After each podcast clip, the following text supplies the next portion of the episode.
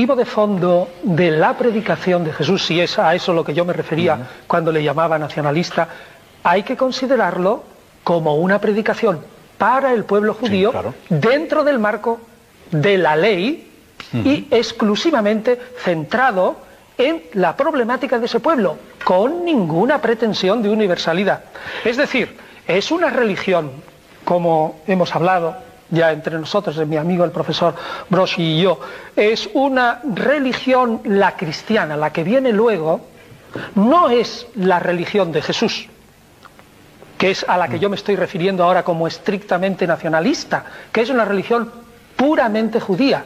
La religión cristiana luego es una religión sobre Jesús, reconstruyendo y reinventando, retransformando el mensaje de Jesús. Entonces, mi punto claro es la imagen del Jesús humano.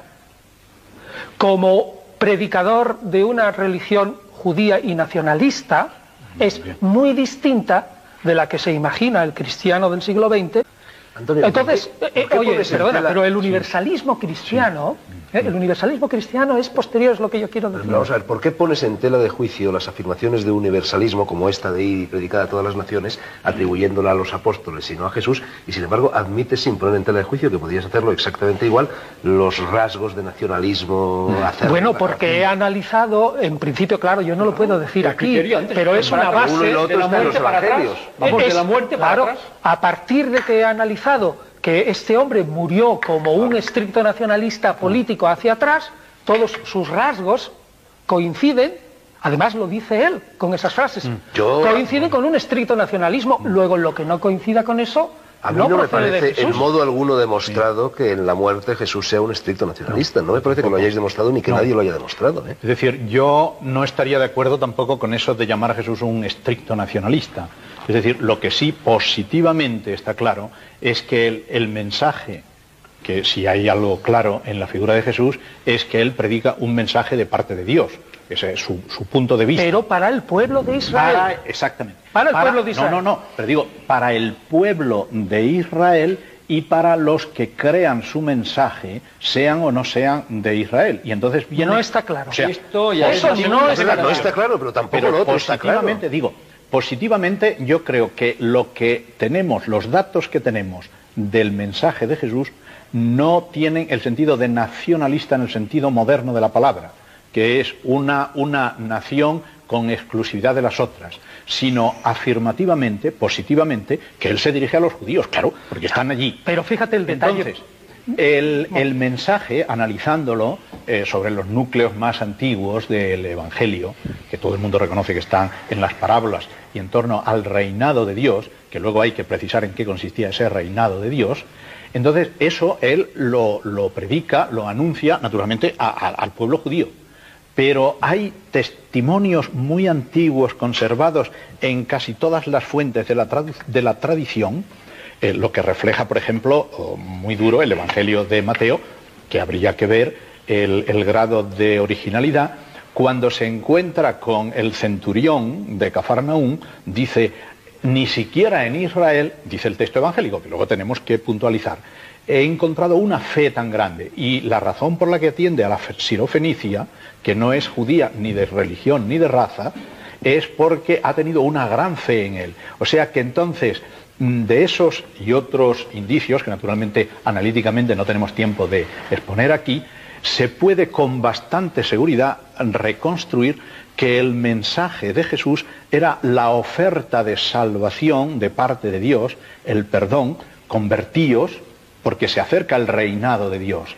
Entonces, lo que pide no es ni levantarse en armas, ni viva, el, viva la nación, viva el, el Estado de Israel, sino convertíos volveos a Dios. ¿Y en qué consiste esa vuelta a Dios? En la línea de Juan Bautista, en la línea de, bueno, pues hacer la voluntad de Dios. Entonces, eso que eh, eminente y radicalmente coincide, y eso se lo dirige a las clases marginadas, y en eso lleváis razón. Eso no es a la élite de los sumos sacerdotes, de los puntillosos con la buena dosis que tenían los fariseos de cumplimiento de la ley, sino a todo el pueblo sencillo, a todo el que tenga un buen corazón, que quiera volverse a Dios, que quiera hacer el bien a los demás, a todos, Eso, que es lo, yo creo que con muchos especialistas, lo primigenio y básico de Jesús, empieza a molestar a los fariseos y empieza a molestar a los saduceos. Y entonces cuando ese mensaje llega y critica el templo, que eso mm, analíticamente parece bastante claro, entonces eso es lo que desencadena la persecución. Persecución que básicamente dice a este blasfema, este eh, eh, se, se proclama hijo de Dios. Ahora, ese mensaje básicamente religioso, dadas las circunstancias sociopolíticas de Judea bajo los procuradores romanos, eso tenía una repercusión política, una repercusión de orden público que también tenía que mantener el Sanedrín. Entonces, para no verse el, Sanedrín, Caifás, eh, él actúa. Este es un, un revolucionario religioso, es un falso profeta. Cuando le preguntan cuando la purificación o el anuncio de la ruina del templo, ¿con qué autoridad haces eso? Y entonces Jesús tiene dialécticamente que mm, eh, responder, lo mismo que cuando el tributo al César.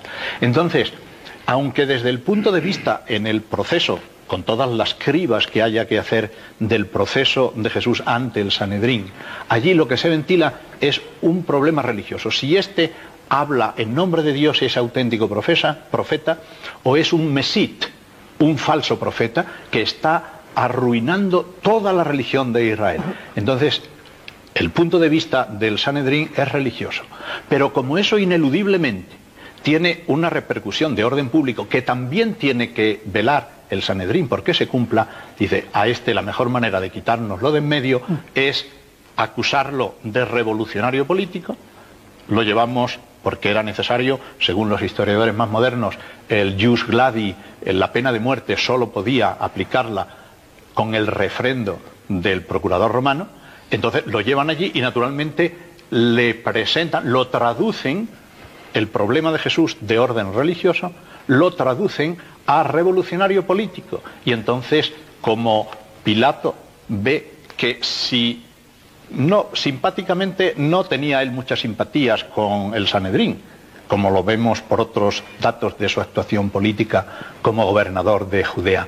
Pero como eso le interesa a él, porque se quita de en medio a un Mm, perturbador de orden público accede a la petición.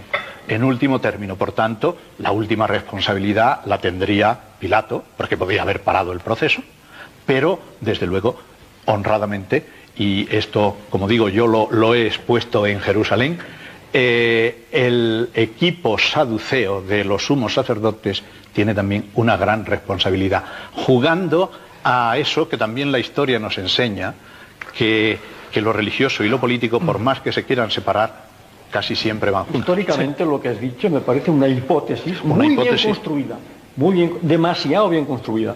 Porque claro, vas escogiendo los datos que favorecen a tu hipótesis en una masa documental que mm. dice otras cosas. Que puede decir otras cosas. Te admito perfectamente que como historiador se puede admitir esa hipótesis, no lo rechazo en mm. absoluto.